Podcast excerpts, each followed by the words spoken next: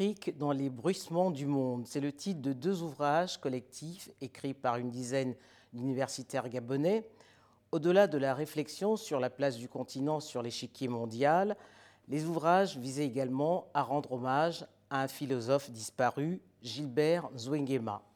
Bonaventure Veundo, bonjour. Bonjour. Dans le jargon universitaire, on désigne ce genre d'exercice par le titre Les mélanges. Gilbert Zwingema, disparu il y a un an, était un des spécialistes d'Hegel. Les associer dans des ouvrages, alors que Hegel niait l'historicité de l'Afrique, c'est un peu paradoxal. Mais c'est justement. C'est justement, d'abord, euh, je crois que pour bien sentir ce que sur quoi a voulu travailler Gilbert Zwingema toute sa vie, c'est véritablement essayer d'éclairer un grand malentendu. Un malentendu, d'abord bien sûr sur Hegel lui-même, mais un malentendu aussi sur l'Afrique, et notamment, c'est pour ça qu'on a appelé les bruissements, c'est-à-dire tous les bruits qui sont partis de, ce malentendu et qui irriguent aujourd'hui quelque part la pensée mondiale. Ce malentendu, c'est que des étudiants à Hegel ont écrit un ouvrage posthume, ont réuni des notes d'un ouvrage posthume qu'on a appelé La raison dans l'histoire. Et dans cet ouvrage, on fait dire à Hegel un certain nombre de choses sur l'Afrique. Or, vous savez, entre le moment où le travail se fait en laboratoire et le, et le moment où le travail, je dirais, est publié, est publié se crée un grand travail de, de, de, de fouille et de recollection. Or, Hegel a écrit d'autres ouvrages qui, à la suite de ses, recherches sur l'Afrique, notamment quand il a travaillé sur le livre de son collègue allemand, euh, géographe de l'époque, Karl Rütter, euh, un ouvrage de, de 1500 pages sur l'Afrique. Donc, euh, quand on lit les autres travaux de Hegel, on s'aperçoit donc que tout cela, c'est faux. Donc ce malentendu a fait beaucoup de mal, continue à faire beaucoup de mal, et on ne connaît Hegel que par là. Et par exemple, l'un de, de, de, nos, euh, de, de, ceux qui ont rédigé des articles dans cet ouvrage sur Zwingema, euh, Pierre Tavares, euh, qui est l'un des grands chercheurs hegeliens, montre bien que c'est c'est ça qui s'est passé, qu'il y a un malentendu. Et je crois que c'est pour ça que ce livre est important, qu'il faut que des gens relisent. réparer. Réparer des, des fautes, réparer des malentendus, et peut-être pour repartir sur de nouvelles bases. Alors, selon vous, aujourd'hui, quelle place occupe l'Afrique dans l'histoire? Eh bien, c'est une place qui est, comme, pour tous les pays, une place compliquée. Vous savez, le grand malentendu qui se poursuit par rapport au premier, c'est de considérer qu'on on va classer les pays du monde comme dans un peloton de course cycliste, entre ceux qui sont euh, au peloton de tête, ceux qui sont dans le milieu, etc., etc. Or, sur la base de quoi? Simplement sur la base des quantités d'objets à acquérir? Vous croyez que c'est ça, une, euh, comment dire, la marche du monde? Je crois que la marche du monde, et c'est pour cela que nous y sommes tous, c'est que tout le monde, je dirais, continue à d'abord à prendre en charge l'ensemble de ses passés, parce que nous en avons plusieurs, mais aussi que tout le monde travaille à écrire notre, notre histoire, parce que c'est notre histoire commune. Et les, les problèmes qui se posent aujourd'hui dans le monde sont des problèmes le plus souvent communs. Vous voyez, à partir de ce moment-là, eh bien, on pose les choses autrement. S'il n'y avait pas eu de Mandela, s'il n'avait pas cru à, sa volonté de faire aboutir son pays, est-ce que l'Afrique du Sud serait ce qu'elle est aujourd'hui? Ça veut donc dire que chacun a y prendre, y prendre sa part. Et, et je pense que c'est ce que les philosophes ont essayé de faire, notamment à travers ce livre. Dire ce que, avec les mots aujourd'hui de l'Afrique, comment on peut penser l'Afrique, pas seulement à la, à la, lumière de ce que d'autres ont dit sur l'Afrique et mal dit sur l'Afrique. Ça veut donc que l'Afrique pense d'elle-même. Ce que l'Afrique pense, comment elle peut se construire, comment elle se voit dans le monde d'aujourd'hui et quelles sont ses parts. Et les responsabilités dans son progrès ne peuvent pas être simplement des responsabilités des autres, elles sont d'abord des responsabilités. Elle a sa part à prendre. Voilà. Alors, difficile de ne pas évoquer euh, euh, le discours de Dakar hein, quand on parle d'Afrique et d'histoire, euh, sur cette Afrique qui n'est jamais rentrée dans l'histoire. Qu'avez-vous pensé de ce discours? C'était un discours, au fond, bricolé. Un discours, vous savez, la difficulté de l'exercice, C'est comme si moi, euh, et pourtant, je vis en Europe, j'ai fait mes études en Europe depuis très longtemps, j'ai été formé à la philosophie et à la pensée occidentale. C'est comme si moi, je partais par exemple en Inde, continent que je ne connais pas, et au bout d'un séjour d'une semaine, je vais faire un ouvrage sur l'Inde. Quelle crédibilité aurais-je en termes de connaissance de ce continent? Aucune. Donc je crois qu'il faut pénétrer dans des choses, euh, se méfier des apparences et véritablement apprendre. Apprendre, apprendre et puis se désapprendre de soi pour mieux connaître l'autre.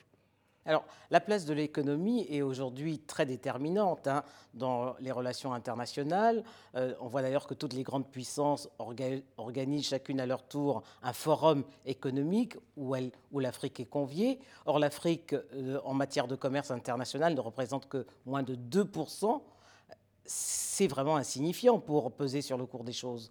Vous savez, ce qui est important, ce n'est pas le chiffre mais la potentialité que peut représenter un continent. Le potentiel est là, l'Afrique. Le potentiel est là.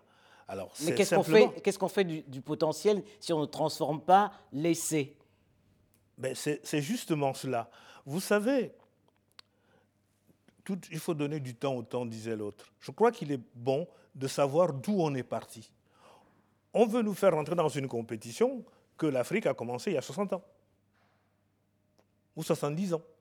Ce sont des indépendances. Ce sont des indépendances. Mais, avant, l'Afrique existait. Elle existait, mais elle n'était pas maîtresse de son destin. Et c'est peut-être ça qui compte. Alors, à partir de ce moment-là, on peut rentrer en compétition, mais avec nos propres moyens et dans un contexte particulier.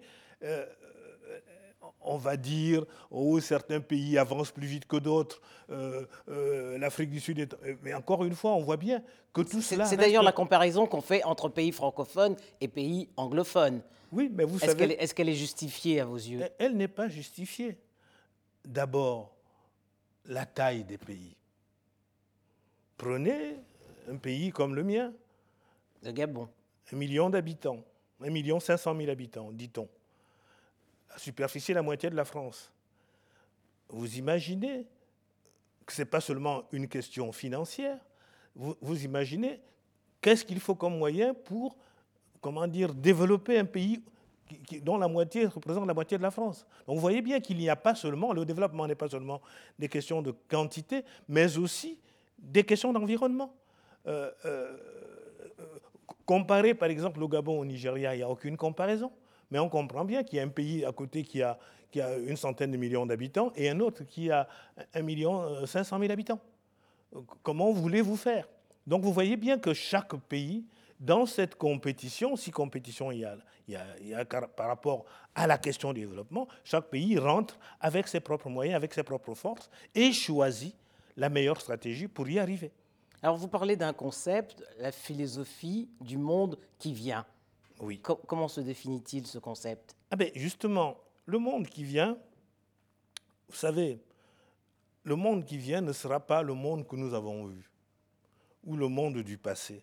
Et la difficulté de penser l'avenir, c'est justement que nous n'avons pas développé les concepts. Si vous pensez, par exemple, que le monde qui vient sera le monde tel qu'il est géographiquement constitué, vous avez faux parce que vous comparez des choses qui, ne sont pas comparables.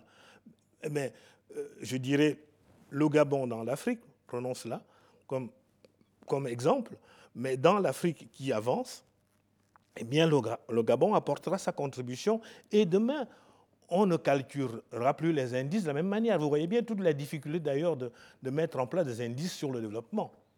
Vous voyez Donc, euh, ce que nous, le, vrai, travail de l'intellectuel et du philosophe, c'est de déconstruire euh, les, pensées, les habitudes de pensée, les idées reçues, pour que, pour qu'on, pour que on laisse ainsi entrevoir à ceux qui sont aux commandes, on laisse ainsi entrevoir à la population que des changements de paradigme sont nécessaires pour avancer. Et sont même possibles. Oui. Alors, un des co-auteurs euh, de ces deux ouvrages parle de l'Afrique et la gouvernance sociale globale, au quotidien, on voit mal comment l'Afrique met en avant des valeurs telles que l'écoute, le partage, euh, dans, l'action de la gouvernance. C'est tout, tout le problème de comment analyser les sociétés. Si vous analysez une société africaine avec des paradigmes venant du Nord, ce qui est souvent le travers, eh bien, vous ne pouvez pas l'aborder, vous ne pouvez pas la comprendre. Pour l'analyser et voir où elle va, il faut essayer de, voir comment elle fonctionne avec ces mots. Par exemple, euh, toute la difficulté que nous avons à construire, la notion de personne, la notion d'individu, euh, est liée par la place du collectif dans nos identités nous avons un nom, par exemple, qu'on nous donne, qui est celui qu'on vous donne officiellement, mais vous savez bien que vous avez des, noms donnés par vos grands-parents, par tout un tas d'autres acteurs sociaux, et toute cette pluralité qui vous constitue. Et or, c'est quand on n'a pas regardé ça sur l'Afrique, on ne peut pas comprendre les notions, par exemple, de solidarité. On ne peut pas comprendre les notions d'aide, les notions de responsabilité.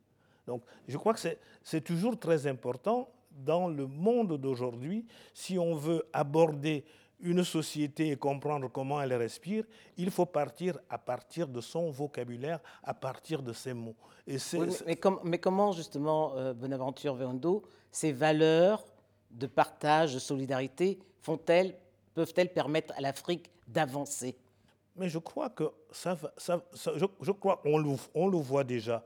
Euh, euh, il y a certaines pratiques sociales qui permettent d'aider. Aujourd'hui, par exemple, je pourrais dire que des actes importants comme le mariage, comme le deuil, sont des actes où on a créé quasiment des sociétés par participation.